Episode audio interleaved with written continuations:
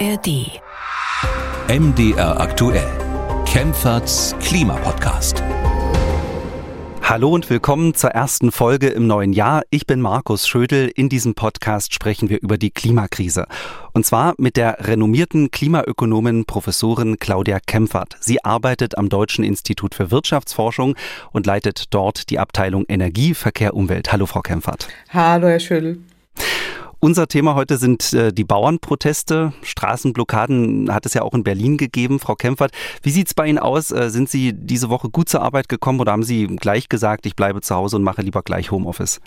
Naja, also ich bin ja entweder mit dem Fahrrad oder der S-Bahn unterwegs. Jetzt bei dem Bahnstreik fährt die S-Bahn auch nicht. Äh, da muss ich dann die U-Bahn nehmen. Äh, bei der Kälte ist äh, Fahrradfahren dann doch ein bisschen äh, mir auch zu anstrengend. Ähm, das habe ich auch gemerkt. Zu, ja, genau. Ab und zu Homeoffice ist natürlich immer so. Aber ähm, im Moment sind äh, tatsächlich dann zwei Faktoren, die es äh, schwieriger machen, ins äh, Büro zu kommen. Aber es, es geht irgendwie noch, ja. Von den äh, Bauernprotesten in Deutschland äh, hat wahrscheinlich jeder etwas mitbekommen. Die Bauern sind wütend. Deutschlandweit haben sie Autobahnauffahrten blockiert. In Städten wie Berlin, München oder Magdeburg hat es Konvois mit Traktoren gegeben und Demonstrationen. Die Wut hat einen Grund. Die Bundesregierung will eine klimaschädliche Subvention abschaffen, nämlich beim Agrardiesel. Der Deutsche Bauernverband befürchtet, äh, dass viele Betriebe die finanzielle Belastung nicht stemmen können und aufgeben müssen. Wir schauen uns in dieser Folge an, ob diese Sorgen berechtigt sind und wenn der Agrardiesel jetzt teurer wird, gibt es vielleicht Alternativen. Außerdem stellen wir uns die Frage, warum die Bevölkerung für die Bauern offenbar Verständnis hat, für die Klimaschützer von der letzten Generation aber nicht, obwohl beide auf die gleiche Protestform setzen, nämlich auf Straßenblockaden. Ein weiteres Thema ist das Hochwasser in mehreren Bundesländern. Wir erklären, warum der Klimawandel das Hochwasser mit verursacht hat und wir beschäftigen uns mit Wärmepumpen. Die meisten wissen, Wärmepumpen geben Kälte an die Umgebung ab. Ist das ein messbarer Effekt, wenn Wärmepumpen millionenfach zum Einsatz kommen? Und wenn ja, kann dieser Effekt mithelfen, die Erderwärmung abzuschwächen? Eine vollgepackte Sendung also, bevor wir loslegen, noch der Hinweis, diesen Podcast bekommen Sie werbefrei in der App der ARD Audiothek und überall dort, wo es Podcasts gibt. Ist der Bauer ruiniert, wird das Essen importiert, stirbt der Bauer, stirbt das Land. Nachhaltig, bioregional vor der Ampel ging das mal. Das sind drei Sprüche, die ich auf den äh, Schildern bei den Bauernprotesten gelesen habe. Und man hört es am Tonfall, dass die Bauern wirklich wütend sind, vor allem auf die Bundesregierung. Und der Grund sind Subventionskürzungen beim Agrardiesel. Das Ampelkabinett hat beschlossen, dass die Subventionen bis 2026 schrittweise wegfallen. Das heißt, die Landwirte müssen mit weniger Geld auskommen. Hier mal die äh, Stimme eines Landwirts aus Jülich in Nordrhein-Westfalen, Erich Gussen. Er hat dem ZDF Folgendes gesagt. Wir haben als einziger Wirtschaftszweig ja die Reduzierung von CO2-Klimagasen eingehalten. Und jetzt werden wir dafür auch noch bestraft, indem wir da mehr zahlen sollen. Und die Industriebetriebe sollen demnächst einen verbilligten Strompreis bekommen. Und das hat das fast zum Überlaufen gebracht. Und das geht einfach nicht. Frau Kempfert, erstmal grundsätzlich, haben Sie Verständnis für die Bauernproteste, dafür, dass Landwirte wie Herr Gussen wütend sind oder finden Sie die Proteste völlig übertrieben? Nein, also es ist insofern äh, nachvollziehbar, weil ja auch, und das sagte der Herr ja auch gerade in dem Einspieler, der Beschluss ja wirklich über Nacht kam, äh, keiner wusste, äh, was auf sie zukommt und dann eben auch eine Steuersubvention in Höhe von fast insgesamt eine Milliarde Euro ohne Vorwarnung dann gestrichen werden sollen. Und da entsteht natürlich ein Gefühl der Ungerechtigkeit, das haben wir auch gerade gehört. andere umweltschädliche Subventionen wurden verschont, die Industrie kriegt immer alles und bei den Landwirten geht es dann auf einmal äh, ganz äh, schnell. Also so eine vorausschauende Politik sieht eben auch anders äh, aus. Und das ist klar, dass es da bei den Betroffenen dann Widerstand äh, gibt, weil eben gerade Hals über Kopf gehandelt äh, worden ist. Aber man muss deutlich sagen, bei allem Verständnis für die Bauern und die Bäuerinnen, äh, der Agrardiesel, den staatlich zu verbilligen, ist tatsächlich klimaschädlich und gehört auch abgeschafft. Das äh, fordern wir schon sehr lange, ähm, aber eben jetzt nicht äh, so hoppla hopp und über Nacht und schon gar nicht jetzt aufgrund der Tatsache, weil ja in der Vergangenheit jetzt schon sehr viel äh, auf die Landwirte abgewälzt wurde. Also da entsteht ja eben das Gefühl, dass jedes Jahr irgendwas eingeschränkt, weggenommen oder reduziert wird. Äh, viele Entscheidungen finden ja gar nicht auf Bundesebene statt, sondern auf EU-Ebene, weil dort äh, ja die Landwirtschaft umfassend äh, subventioniert wird, ne, im sehr, sehr großen Umfang. Aber man muss deutlich sagen, den Agrardiesel zu subventionieren, ist tatsächlich umwelt- und klimaschädlich, ist eine klimaschädliche Subvention äh, und gehört auch systematisch äh, runtergefahren. Und gleichzeitig wäre es aber sinnvoll, ähm, gerade die Landwirtschaft, äh, wie man es ja auch bei der Industrie äh, plant, der äh, zu helfen, dass sie eben für den Klimaschutz noch mehr macht, äh, gegen das Artensterben angeht äh, und da auch Unterstützung äh, bekommt. denn es ist klar, auch in der Landwirtschaft muss man weg von Diesel, von Gas und Kohle und so weiter, also von allen fossilen Industrien. und da muss ein Umbau stattfinden, das wissen wir schon lange, zu klimaschonender Tierhaltung. In insgesamt ja weniger Tiere essen, das haben wir hier schon öfters thematisiert, sparsamer Einsatz von Düngemitteln, äh, auch die Wiedervernässung der trockengelegten Moore, auch darüber haben wir ja schon gesprochen, das gehört ja auch dazu. Da gibt es ja auch eine neue Vorgabe so. Also insofern muss da tatsächlich was passieren in der Landwirtschaft, aber hier braucht es eben verlässliche Rahmenbedingungen, äh, vorausschauend äh, diese, dieser Spielraum, den, da würde ich auch empfehlen, dass man sich da an einem Tisch setzt und das gemeinsam überlegt, wie das, äh, wie das gehen kann, dass eben vermehrt pflanzliche Lebensmittel angebaut werden, weniger Tiere, äh, Verringerung eben der Nutztierbestände, Veränderung auch in Richtung, dass man Fleisch- und Milchproduktlastige Ernährung äh, tatsächlich verteuert äh, und die pflanzenbasierte Kost verbilligt, damit man äh, da auch der, der Landwirtschaft Möglichkeiten schafft, Einnahmen äh, zu generieren. Dazu gehören eben auch, dass man faire Preise hat. Und äh, genau, dann ist ein Stück Fleisch mal ein bisschen teurer, äh, aber es wird den Landwirten helfen, dass sie dann auch mehr Einnahmen hat. Da muss man auch weniger subventionieren. Wie man das alles genau umsetzt, darüber werden wir ja in mhm. dieser Folge auch noch sprechen. Ähm, Sie haben ja etwas sehr, sehr Entscheidendes gesagt. Ähm, auf den äh, Demos haben die Bauern immer wieder darauf hingewiesen, dass sie sich von der Bundesregierung nicht ernst genommen fühlen. Und ähm, ich fand auch, dass die Performance der Regierung wirklich unterirdisch war. Im Dezember beschließen Kanzler Scholz, Finanzminister Lindner und Wirtschaftsminister Habeck Subventionskürzungen bei der Kfz-Steuer und beim Agrardiesel, ohne vorher mit den Bauernverbänden zu sprechen. Selbst Landwirtschaftsminister Özdemir äh, sind die Beschlüsse nur mitgeteilt mhm. worden. Ähm, dann gibt es heftige Bauernproteste und nicht mal einen Monat später knickt die Bundesregierung ein und streicht zumindest die Kürzung bei der Kfz-Steuer. Und das auch noch ja mit einer wirklich total merkwürdigen Begründung. Äh, angeblich könne man die Subventionen bei der Kfz-Steuer nicht abschaffen wegen zu viel Bürokratie. Hier mal der Originalton von Bastian Pauli, dem Sprecher des Bundesverkehrsministeriums. Sie kennen das mit Sicherheit. Landmaschinen haben in der Regel ein grünes Kennzeichen. Das bedeutet, dass sie von der Kfz-Steuer befreit sind. Wenn man nun diesbezüglich Änderungen herbeiführen wollte, müsste man also alle Landmaschinen, die ein grünes Kennzeichen haben, umstellen auf ein reguläres schwarzes Kennzeichen. Ja, das wäre natürlich ein sehr komplexer und großer Prozess. Das wäre auch eine zusätzliche Belastung für die Landwirte, die wir vermeiden möchten. Und ähm, insofern äh, wurde der Beschluss so beschlossen, wie er gefasst wurde. Also ganz ehrlich, ja, diese Kehrtwende mit den Nummernschildern zu begründen, ist doch äh, ein bisschen lächerlich. Die Wahrheit ist doch, die Bundesregierung hat schlichtweg kalte Füße bekommen und wirkt extrem schwach. Es ist doch eigentlich nur noch eine Frage der Zeit, bis sie auch beim Agrardiesel einknickt, oder? Naja, also da hat man ja jetzt ja gesagt, das will man äh, irgendwie nicht, da will man ja irgendwie hart bleiben, aber es ist ja das wiederkehrende Thema, dass die Performance der Bundesregierung wirklich verbesserungsfähig ist. Also dass nun der Austausch der Nummernschilder der Grund sein sollte, das kann ich mir auch jetzt auch kaum vorstellen, zumal man das ja auch vorher wusste, ja. Also insofern, ähm, und man hätte auch natürlich mit Landwirtschaftsminister, aber auch mit den Bauernverbänden reden müssen und dann erst die Entscheidung äh, mitteilen. Äh, und die Landwirtschaftslobby ist extrem stark. Und jetzt bekommen die Oberwasser und sagen, oh, äh, da können wir jetzt ein paar Tage noch demonstrieren, dann ist alles wieder weg. Also die Bundesregierung darf sich da ja auch nicht erpressen lassen. Insofern, ähm, statt dem Protester jetzt nachzugeben äh, und dann mit dem Agrardiesel ja weiter auch eine Technik von gestern zu subventionieren, sollte man eher eine zukunftsweisende äh, Mehrwertsteuerreform und auch ein klimagerechtes Agrar- und Ernährungssystem äh, durchsetzen. Ähm, das heißt, äh, dann eben auch mit der Agrarlobby äh, sich da an einen Tisch setzen, ähm, dass man diese Anpassung der Steuer auf Agrardiesel dann auch runterfährt. Das ist wirklich lange überfällig. Das halte ich auch für richtig. Ähm, hier geht es ja auch um Landwirtschaftssubventionen, die ja riesig sind.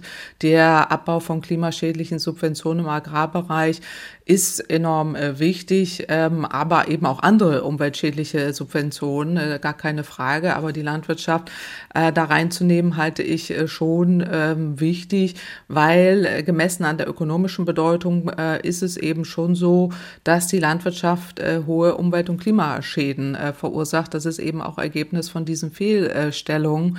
Ähm, wir fordern ja schon lange, dass die Mehrwertsteuer auf Obst und Gemüse auf Null reduziert werden müsste. Also man hatte eine Steuererleichterung beim äh, Fleisch, äh, dass man das äh, erhöht, ähm, dass man da auch entsprechend die Mehrwertsteuer erhöht von sieben auf 19 Prozent, damit wir auch hinkommen zu weniger Klimaschäden in der, in der Landwirtschaft.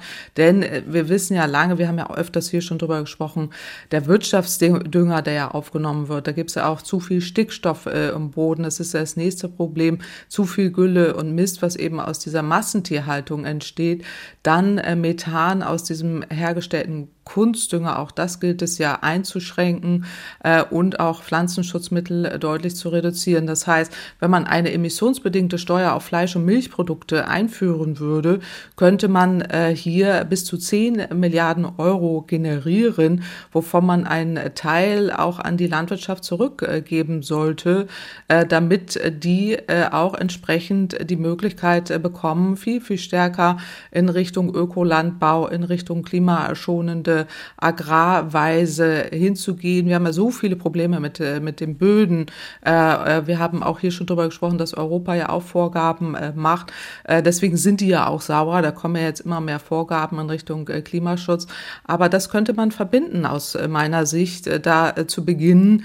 Aber jetzt eben nicht so, wie die Bundesregierung das macht, das irgendwie vor den Latz zu knallen und dann irgendwas zu begründen mit Nummernschildern, ist natürlich wenig verständlich. Also da würde ich eher für werben, dass man das das vorausschauender macht, höhere Fleisch, äh, Fleisch- und Milchsteuer einführt, da mehr Kostenwahrheit auch reinbringt, äh, da auch ein Großteil an die Landwirte zurückgibt, damit die faire Preise auch bekommen, um sich da zu behaupten und Obst und Gemüse und Getreide einfach keine Mehrwertsteuer äh, einführt äh, oder das auf null reduziert, äh, damit eben die Menschen mehr, ähm, mehr äh, pflanzenbasierte Kost äh, essen.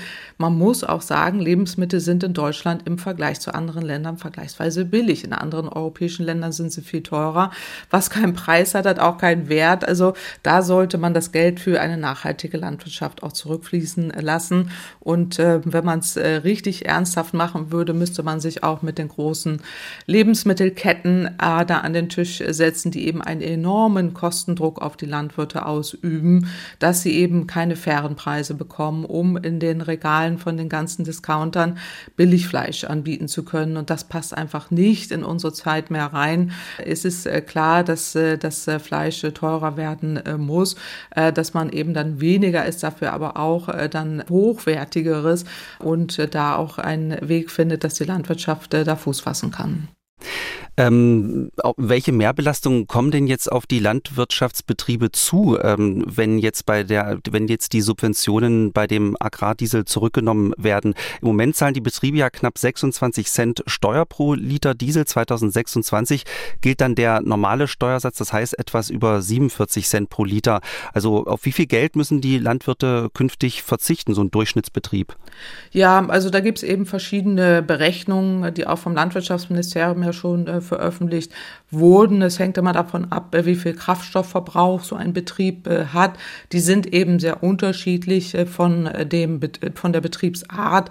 Also ähm, durchschnittlich äh, hat die Bundesregierung da irgendwie äh, Zahlen auch äh, veröffentlicht. Der Ackerbaubetrieb, der dann ähm, 3000, etwa 3800 Euro, Milchbauern irgendwie 3200, Obstbauern 1050 äh, 50 Euro zurückbekommen.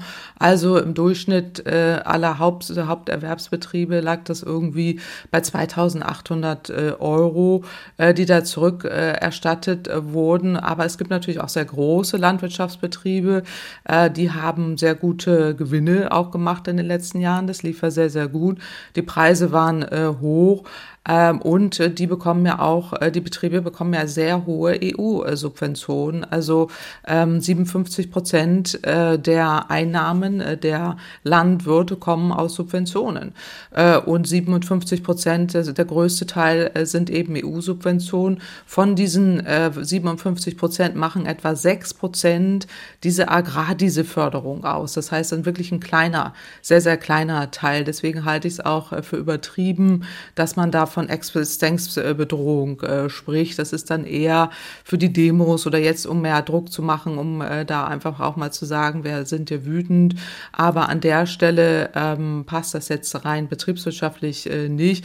Aber es gibt natürlich kleinere Betriebe, die sind stärker betroffen.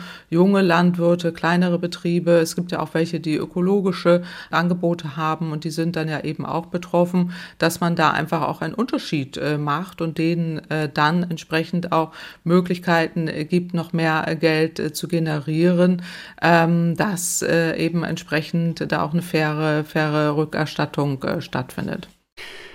Ähm, Sie argumentieren ja gegen die Subvention beim Agrardiesel. Aber ich habe mich so gefragt, es gibt ja noch keine wirkliche Alternative zu diesem ähm, Agrardiesel. Also laut Landwirtschaftsminister Cem Özdemir lassen sich schwere Arbeitsmaschinen noch nicht mit Elektromotoren antreiben. Also sollte man so eine Subvention nicht erst dann abschaffen, bis Alternativen zur Verfügung stehen, also zum Beispiel E-Traktoren, sonst ist das ja eigentlich ziemlich unfair. Naja, also man kann schon auch Diesel einsparen, man kann energieeffizienter arbeiten, es kann die Bodenbearbeitung reduziert werden, also vom klassischen Flug, äh, der den Boden wendet, hin zu reduzierter Bodenbearbeitung oder auch Direktsaat. Es gibt Einsparpotenziale, die äh, eben nicht für alle Betriebe gleich sind, aber wir brauchen grundsätzlich Anreize, den Verbrauch von klimaschädlichen Kraftstoffen zu reduzieren. So und äh, das ist, denke ich, wichtig, dass man in Richtung klimaschonende klimaschonendes äh, Handeln äh, kommt. Äh, und die fossilen Energieträger in der Landwirtschaft zu subventionieren, passt da eben nicht rein. Das halte ich auch nach wie vor für, für falsch. Aber ähm, gleichzeitig sollte man aber öffentliches Geld für den Umbau äh, der äh, gerade diese Tierhaltung hin zu mehr Tierwohl. Äh, wir sprechen ja auch über die Wiedervernässung von Moorböden, ist ja total wichtig für den Klimaschutz. Und dann auch ähm, Subventionen gezielt gezielt einzusetzen, ähm, das wäre auf jeden Fall deutlich sinnvoller als so eine pauschale diese Subvention. Trotzdem muss man ja so eine Subventionskürzung irgendwie verkaufen. Die Subvention beim Agrardiesel wurde ja 1967 eingeführt, weil Bauern mit ihren Traktoren nicht auf Straßen fahren, sondern auf Feldern. Und da hat man gesagt, äh, deshalb müssten sie den Unterhalt des Straßennetzes nicht mitfinanzieren. Daran hat sich ja eigentlich nichts geändert. Also mhm. warum sollen die Bauern das Straßennetz äh, jetzt mitfinanzieren mhm. auf einmal? Ja, genau. Also bei der Kfz-Steuer kann man ja auch darüber reden, dass man die auch weiterhin in reduzierter Form hat. Äh, Kfz-Steuer nutzt man ja für die Straßenfinanzierung. Ähm, das, das fände ich auch, äh, wo man äh, überlegen kann. Aber Agrardiesel zu subventionieren ist grundsätzlich äh, falsch. Wir brauchen ja wirklich Preisanreize, um Alternativen voranzubringen. Also auch wenn es jetzt keinen E-Traktor gibt oder so, aber man kann natürlich schon energieeffizienter auch äh, sein. Und hier geht es ja auch nicht um äh, so Riesensubventionen. Äh, die sind eben, wie gesagt, in anderen Bereichen sehr viel größer und dass man da auch äh, die nutzt, um entsprechend der Landwirtschaft zu helfen, wirklich in Richtung Nachhaltigkeit zu gehen. Das, das hielte ich für sinnvoller. Sie haben ja ähm, mehrere Probleme in der deutschen Landwirtschaft angesprochen. Dazu gibt es ja auch eine interessante äh, Statistik. Ähm, in Deutschland nimmt die Zahl der Landwirtschaftsbetriebe seit Jahrzehnten ab. Laut Statistischem Bundesamt gab es 1995 deutlich über eine halbe Million Betriebe. Jetzt sind es nur noch um die 250.000. Äh, das heißt, es gibt ja seit Jahrzehnten so eine Art Höfesterben. Und Sie haben mhm. auch gesagt, dass es ein Problem ist, dass wir so niedrige Lebensmittelpreise haben. Ähm, und äh, dass die Landwirtschaft eben sehr unter Druck ist.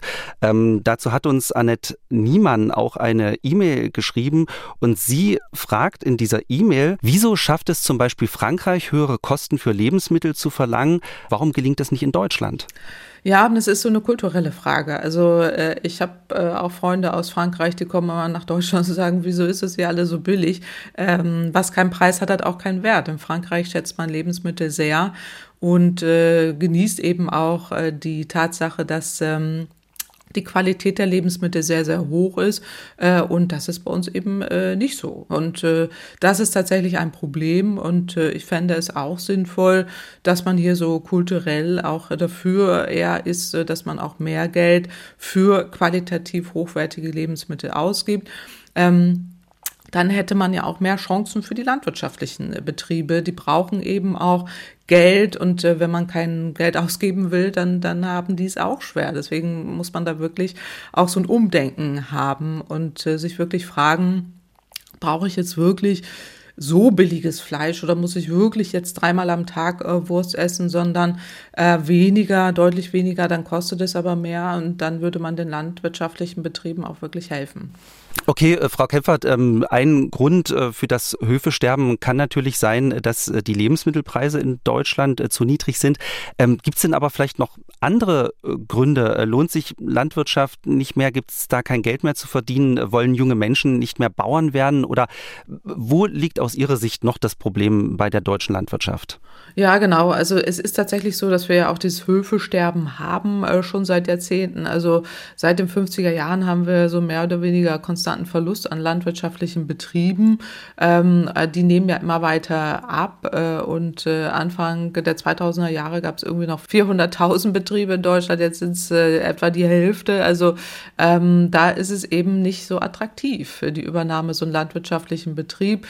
Die junge Generation macht das einfach dann nicht mehr oder entscheidet sich gegen so eine äh, Übernahme eines solchen Betriebs. Man hat zwar hohe Produktivität jetzt auch äh, durch diese moderne Technik, die ist aber auch dann sehr, sehr teuer, die man ja auch wieder kaufen äh, muss und ähm, deswegen ist einfach auch die Komplexität hat zugenommen, also Bürokratie hat zugenommen. Es ist einfach nicht mehr so leicht, so einen, so einen äh, landwirtschaftlichen Betrieb erfolgreich zu bewirtschaften. Es gibt viele Unsicherheiten, ähm, komplizierte Vorgaben, das haben wir ja schon besprochen, auch das unternehmerische Handeln. Das heißt, die Anzahl der Betriebe und die Landwirtschaft, landwirtschaftlich genutzte Fläche äh, gehen zurück. Also weniger Betriebe äh, bewirtschaften äh, größere Flächen intensiver. Und äh, das, das ist das, was wir seit Jahrzehnten äh, sehen. Jetzt in den letzten Jahren war ein gutes, gutes Jahr für die Landwirtschaft, äh, Rekordjahr, aber die Landwirtschaft ist ja selber auch vom Klimawandel betroffen. Das weiß man immer nie, ob, äh, ob es dann auch äh, wieder Gewinne gibt. Ähm, und deswegen muss man da auch äh, helfen. Äh, wir wissen aber, dass äh, diese, diese Agrarsubvention, um die es jetzt da geht, diese, diese, äh, diese Vergütung nur zwei bis fünf Prozent des Gewinns äh, Landwirtschaft landwirtschaftlicher Betriebe ausmacht. Das heißt, die Gewinne schwanken zwar immer sehr stark in der Landwirtschaft, sind auch abhängig von den Erträgen, auch vom Wetter, äh, von volatilen Marktpreisen, aber es wird doch jetzt deutlich äh, übertrieben, wenn man äh, sagt, dass die Agrardieselsubvention äh, führt in den äh, Ruin. Äh, sie sind eben sehr stark emotional belastet, weil da immer das Gefühl ist, jedes Jahr wird irgendwas eingeschränkt, weggenommen, reduziert, äh, dann wieder Agrarflächen für Landwirtschaft äh, wegzunehmen, für Naturschutz, wieder Wiedervernässung von Mooren und so weiter. Also das, das ist das, was da so ein bisschen äh, zusammenkommt. Ähm, und deswegen haben einfach äh, junge Landwirte da auch wenig Interesse, das, äh, das weiter äh, zu. Ähm, aber man kann da helfen, ähm, dass man eben verlässliche Rahmenbedingungen äh, gibt und dass auch äh, eben höhere Lebensmittelpreise, aber eben auch, äh, dass man Möglichkeiten schafft, diese Agrarflächen auch für Windkraft, für PV-Anlagen äh, zu nutzen. Da sind ja die Pachteinnahmen dann auch hoch, hoch.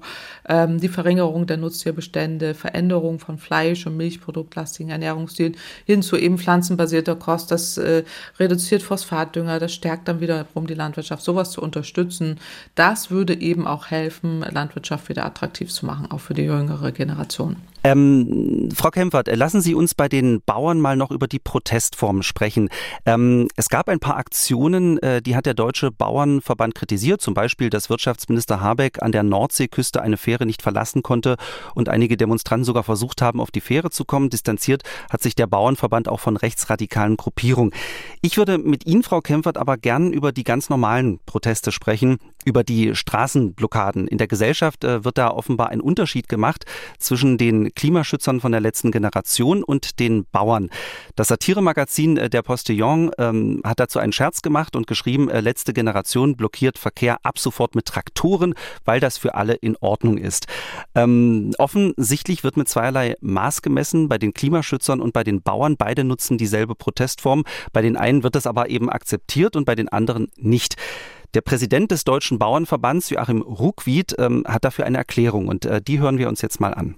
Heute sind Menschen auf der Straße, Bäuerinnen und Bauern, die normalerweise 60, 70, 80 Stunden in der Woche arbeiten. Wenn sie Tiere haben, 24, 7 sich um die Tiere kümmern, die eigentlich gerne zu Hause wären, um ihre Arbeit zu machen, die aber jetzt sagen, das können wir nicht mehr ertragen, meine Zukunft wird verbaut. Und deshalb gehen die auf die Straße. Das sind Leistungsträger unserer Gesellschaft. Und das ist ein ganz gewaltiger Unterschied im Hinblick auf die Klimakleber.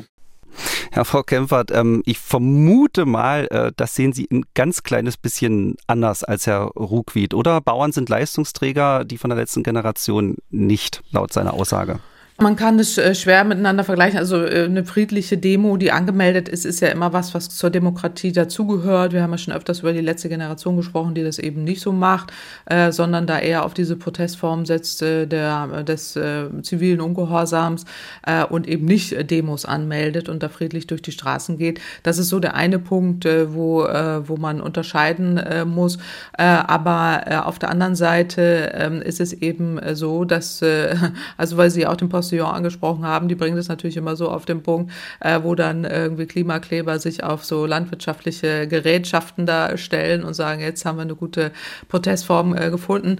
Also äh, grundsätzlich ist es schon so, dass äh, bei den Landwirten wir auch so eine romantische Vorstellung haben von der Landwirtschaft. Äh, die ernähren uns ja auch. Sie arbeiten auch wirklich enorm hart, haben wenig Lohn. Ähm, wir erleben seit Jahren eben auch so ein Höfesterben. Äh, die junge Generation entscheidet sich für äh, andere äh, Dinge. Wir sehen ja, dass eben auch der Leistungsdruck auf die landwirtschaftlichen Betriebe immer weiter zunimmt, immer mehr Bürokratie äh, und so weiter. Also die landwirtschaftlichen Betriebe, die Anzahl äh, geht ja auch immer weiter zurück. So einen landwirtschaftlichen Betrieb äh, zu bewirtschaften ist ja auch ähm, anspruchsvoll. Äh, deswegen äh, kann man das durchaus unter, äh, unterstützen, was gesagt wird, äh, dass die äh, da tatsächlich auch Leistungsträger sind und wichtig äh, sind für uns. Gar keine Frage. Ähm, ich würde es jetzt nur nicht äh, miteinander vergleichen, äh, gerade weil ähm, es eben unterschiedliche Formen äh, gibt. Und äh, die Landwirtschaft an sich äh, muss ja selber auch äh, sehr viel tun für den Klimaschutz. Andererseits sind sie enorm betroffen vom Klimawandel. Insofern hilft es denen auch indirekt, wenn junge Menschen für mehr Klimaschutz werben, weil die Landwirtschaft davon profitieren würde, je weniger Klimawandel wir haben.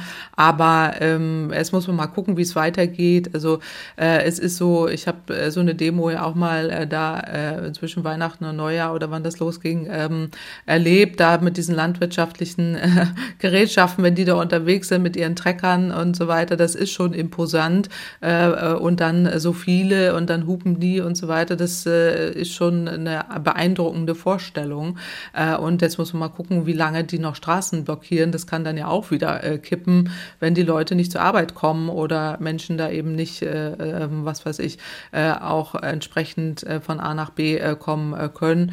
Also, und es gibt eben bei den Bauern, die sind sehr stark äh, vernetzt. Das, die Bauernlobby ist extrem stark, sehr gut vernetzt, auch in die CDU. Viele Bauern sind ja auch CDU-Mitglieder.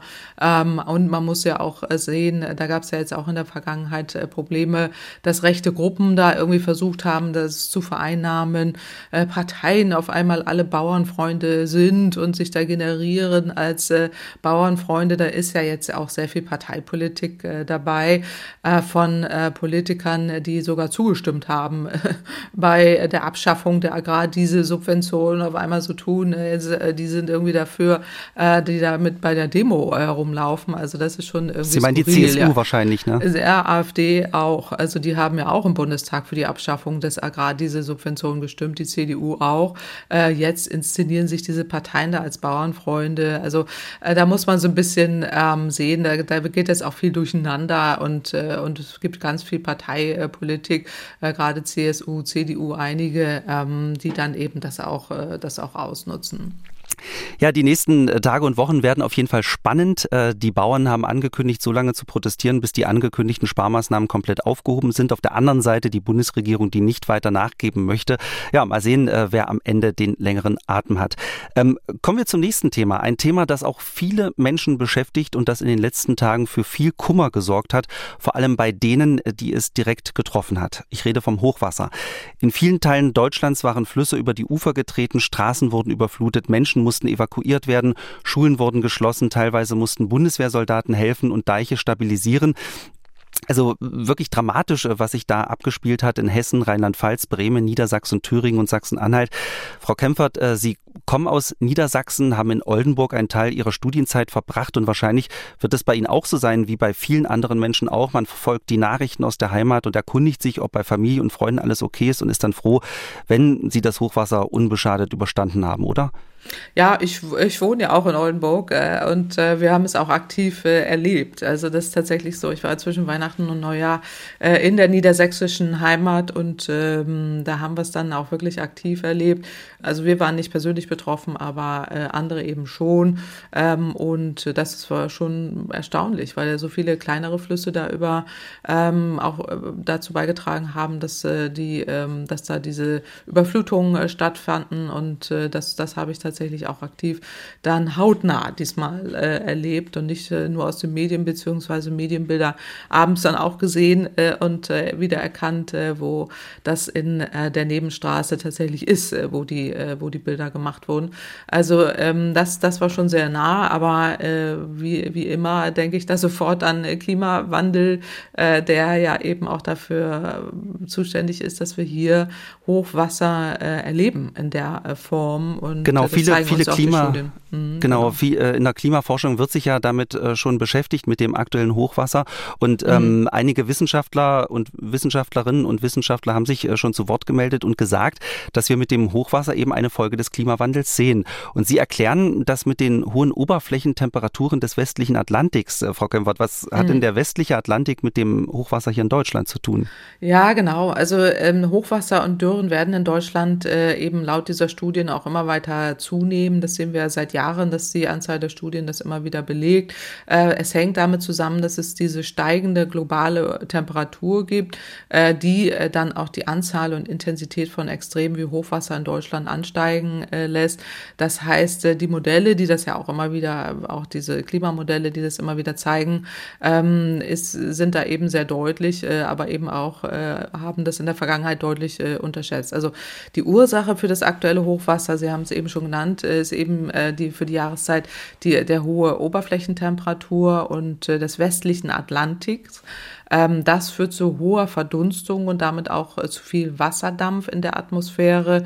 Äh, und diese vorherrschenden Westwinde, die bringen diese feuchten Luftmassen nach Europa, äh, wo es dann schnell über Mitteleuropa so eine ziehende Kette von Tiefdruckgebieten im Herbst und Winter gibt, die dann auch zu ergiebigen Niederschlägen führen und damit zu Hochwasser. die Böden wurden dann mit Wasser gesättigt und nehmen eben auch nicht mehr so viel Wasser auf. Wir haben ja auch einen Boden Bodenproblem. Äh, Gerade gestern wurde ja auch der, die neue Bodenstudie veröffentlicht, ähm, dass die Böden eben so ausgelaugt sind, dass sie eben nicht so viel Wasser mehr aufnehmen können. Und äh, das äh, führt dazu, dass, dass wir diese Überflutungen äh, dann sehen. Das heißt, diese langjährigen Mittel, auch diese Niederschläge in Deutschland, äh, die haben sich ja kaum äh, geändert. Ähm, da gibt es eben diese starken Trends, dass die Variabilität der Niederschläge steigt. Äh, mehr Regen, äh, auch längere trockene Zeiten. Ähm, erstens gibt es ja dieser eben durch den Klimawandel diese erwärmte Luft, die nimmt dann mehr Wasser auf äh, und die Wassermenge pro Kubikmeter Luft, die ist dann deutlich äh, gestiegen. Und dann ist es so, dass es eben längere Trockenphasen gibt. Und wenn es dann mal regnet, dann fällt mehr Wasser auf die Erde. Und äh, zweitens ist es eben so, dass wir diese stabile Großwetterlage hatten. Äh, das hat wiederum was mit dem Jetstream äh, zu tun, den haben wir ja auch schon mal besprochen. Also das ist diese wellige Luftströmung, äh, die dann einige Kilometer über der Erdoberfläche stattfindet, äh, wo man äh, dann eben jetzt sieht, dass, dass sie dann zu diesen lang andauernden Hochdruckwetterlagen geführt haben äh, und dann dreht sich dieses Hochdruckgebiet im Uhrzeigersinn und bringt dann nur trockene Luft äh, dann in diesen europäischen Raum. Äh, und das führt dann wiederum zu wenig Niederschlag und Dürre. Und das hat sich jetzt so ein bisschen abgewechselt. Äh, Tiefdruckgebiet, dann diese feuchte Luft und das hat dann zu diesem, zu dieser zu diesen starken Niederschlägen äh, geführt. Also ich war ja in der Zeit auch in Oldenburg und es hat ja wirklich tagelang wirklich nur geregnet. Das äh, ist schon sehr, sehr viel Wasser gewesen, was da von oben äh, gekommen ist. So in der Intensität haben wir es äh, da jetzt auch nicht äh, so oft äh, erlebt. Und das, das ist dann ähm, dieses Ausmaß, was dann sehr, sehr ungewöhnlich ist und ähm, diese, dieses Hochwasser dann auch tatsächlich zu diesen Problemen geführt hat, ja. Der Deutsche Wetterdienst äh, sagt, das Jahr 2023 ist zu warm gewesen, aber auch zu feucht. Es äh, war das sechstnasseste Jahr seit 1881. Das hat auch dazu geführt, ähm, dass sich die Grundwasserstände erholt haben. Zum Teil wurden sogar neue Höchststände gemessen. Wir haben in diesem Podcast ja schon mehrmals darüber gesprochen, dass Deutschland eigentlich zu trocken ist, äh, wegen des Klimawandels mhm. und Wasser verschwindet. Ähm, Kempfert, nur noch mal ganz deutlich, wie passt das zusammen? Ähm, offensichtlich ist es ja so, dass sich die Wasserreserven immer wieder auffüllen, auch wenn es dazwischen Trockenperioden gibt. Ja, genau. Also das eine ist eben tatsächlich, ähm, die Böden jetzt äh, diese nach diesen außergewöhnlich trockenen Jahren auch mehr Wasser wieder aufgenommen. Die Grundwasserbestände haben sich etwas erholt.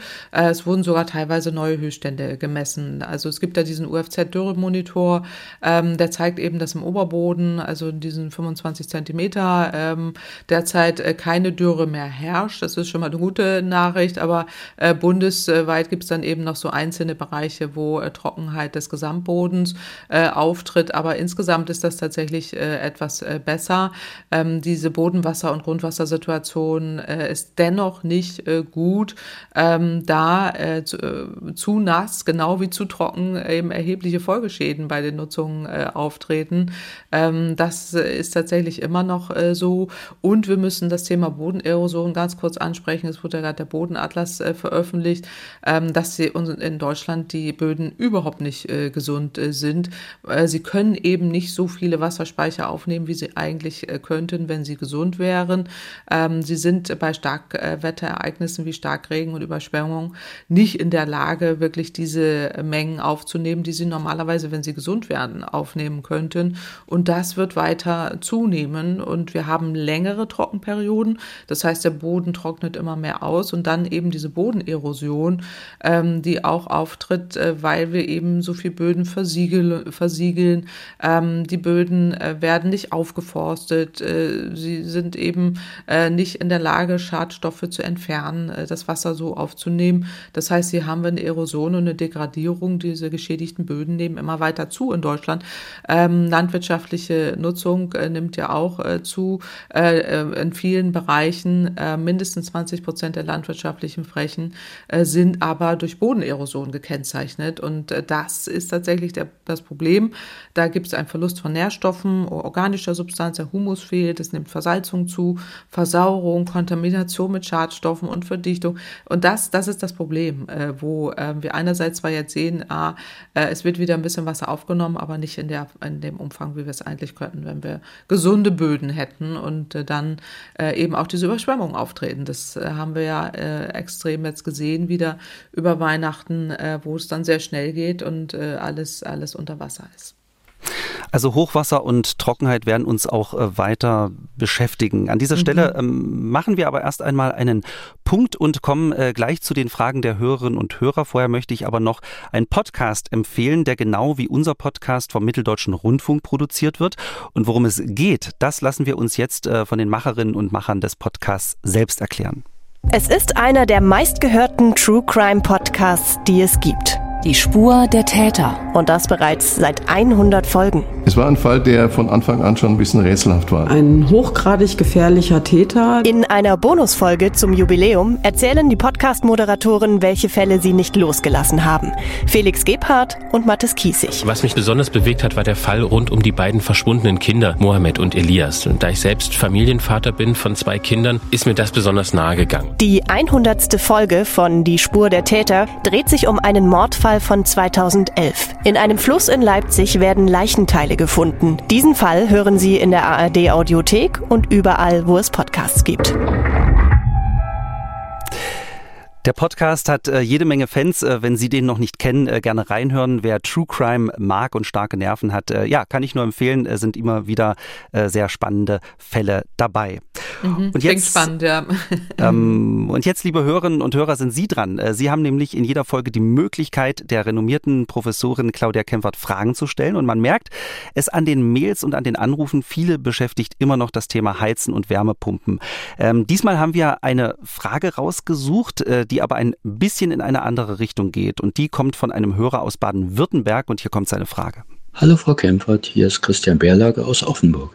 Ich habe eine Frage zu Wärmepumpen. Wärmepumpen sind sinnvoll und wichtig für die Energiewende, klar. Sie und ja auch andere Experten weisen immer wieder darauf hin, dass Wärmepumpen viel weniger Energie verbrauchen als eben Gas- oder Ölheizung. Aber haben Wärmepumpen vielleicht noch einen weiteren positiven Effekt, über den kaum gesprochen wird? Wenn man eine Wärmepumpe benutzt, wird doch das Haus beheizt und gleichzeitig Kälte an die Umgebung abgegeben. Das mag bei einem Gerät nicht ins Gewicht fallen, aber bei tausenden von Geräten vielleicht. Daher meine Frage, wie stark ist dieser Effekt? Und könnte diese Kühlung die Erderwärmung etwas verlangsamen? Vielen Dank. Ja, Frau Kempfert, mhm. können Wärmepumpen das Klima beeinflussen, also gleich in dem Moment, in dem sie benutzt werden? Wie sieht das in der Realität aus? Ja, also wie immer herzlichen Dank an Herrn Berlage, da, äh, dass er auch seine Frage ähm, aufgesprochen hat und geschickt hat. Ja, vielleicht ganz kurz noch äh, die Wärmepumpe noch mal erklärt. Das ist eben so ein, äh, äh eine Maschine, die jetzt auch so kostenlose Energiequellen aus der Umwelt nutzt, um Heizwärme und Warmwasser zur Verfügung äh, zu stellen. Da gibt es eben verschiedene Wärmepumpenheizungen, die Energie entweder aus der Luft, aus dem Erdreich oder auch aus dem Grundwasser zieht. Ähm, so eine Wärmepumpe funktioniert genau, wie Herr Berlager auch sagt, umgekehrt wie so ein Kühlschrank, äh, mittels Verdampfen, Verdichten, ähm, so Entspannen auch eines Kältemittels aus der Luft oder dem Erdreich ähm, oder auch aus dem Grundwasser äh, Umweltwärme ähm, zu nutzen, um das Heizsystem dann auch äh, zu übertragen. Es gibt so einen geschlossenen Kältemittelkreislauf, in der die Wärmepumpe dann auch mit Strom angetrieben wird und ähm, dann eben auch diese angezapfte Wärmequelle äh, zum Heizen dann tatsächlich anzuheben ähm, und dann auch mit verschiedenen Komponenten äh, zusammenarbeitet. Ähm, das ist allerdings äh, ähm, auf der einen Seite äh, so, dass die Wärmepumpe nicht isoliert betrachtet werden äh, kann, also weil Herr Berlage ja fragte jetzt eben diese äh, Kälte, die ja nach außen gegeben wird, ob die ähm, Erderwärmung damit reduziert werden kann. das tut es nicht. Also wir dürfen es eben nicht isoliert betrachten, immer in Kombination mit dem Gebäude. Also das, was die Wärmepumpe aus der Umgebung rausholt, gibt das Gebäude früher oder später auch wieder als Wärme ab. Also der kühlende Effekt gibt sich nur über den geringeren Energieverbrauch. Also äh, jetzt im Vergleich zur Gasheizung, wenn die jetzt irgendwie so dreimal so viel Energie äh, verbraucht, gibt es auch dreimal so viel Abwärme. Also da gibt es dann eben äh, einen positiveren Effekt. Aber die Erderwärmung äh, kann dadurch nicht verlangsamt werden. Ähm, nur, nur wenn wir weniger CO2-Emissionen in die Luft blasen würden, mit mehr Wärmepumpen äh, würden, würden wir das schaffen. Äh, aber nicht durch die kühlende Wirkung einer Wärmepumpe. Aber punktuell können Wärmepumpen tatsächlich äh, positive Effekte haben, zum Beispiel Flusswärmepumpen. Wenn jetzt zum Beispiel auch in Bremen überlegt zu machen, wo man überhitzte Flüsse wieder abkühlen äh, kann, dann landet diese Wärme auch äh, wieder als Gebäudeabwärme in der Luft, aber eben dann äh, nicht mehr im Fluss und im Winter muss man dann irgendwie gucken, dass das Gewässer nicht einfriert. Aber das kann positive Wirkungen haben, aber nur punktuell. Damit ist die Frage von Herrn Berlage beantwortet. Wenn auch Sie eine Frage haben, können Sie uns eine E-Mail schicken. Die Adresse lautet klimapodcast.mderaktuell.de oder Sie sprechen uns auf die Mailbox, hier die Nummer 0800 40 40 008. Außerdem möchte ich noch darauf hinweisen, dass der MDR, wenn es um Klimathemen geht, nicht nur diesen Klimapodcast anbietet. Es gibt auch Klimainfos zum Lesen. Der MDR schickt jeden Freitag einen Newsletter raus, das MDR Klima Update. Wer Interesse hat, registrieren, können Sie sich auf der Seite von MDR Wissen. Wir sind am Ende der ersten Folge im Jahr 2024. Äh, ja, schauen wir mal, Frau Kempfert, ob das Jahr so aufregend bleibt, wie es angefangen mhm. hat, oder ob sich auch mal Lösungen auftun, statt dass immer neue Konflikte dazukommen. Das wäre doch auch mal ganz schön. Das fände ich auch, dass man äh, mehr über Lösungen spricht als, äh, als über diesen ganzen Querelen. Das fände ich auch. Guter Vorsatz fürs neue Jahr. ich bedanke mich äh, bei allen Hörerinnen und Hörern und natürlich bei Ihnen, Frau Kempfert. Die nächste Folge von Kempferts Klimapodcast gibt es dann wieder in zwei Wochen. Danke ebenso und tschüss, bis in zwei Wochen. MDR aktuell. Kempferts Klimapodcast.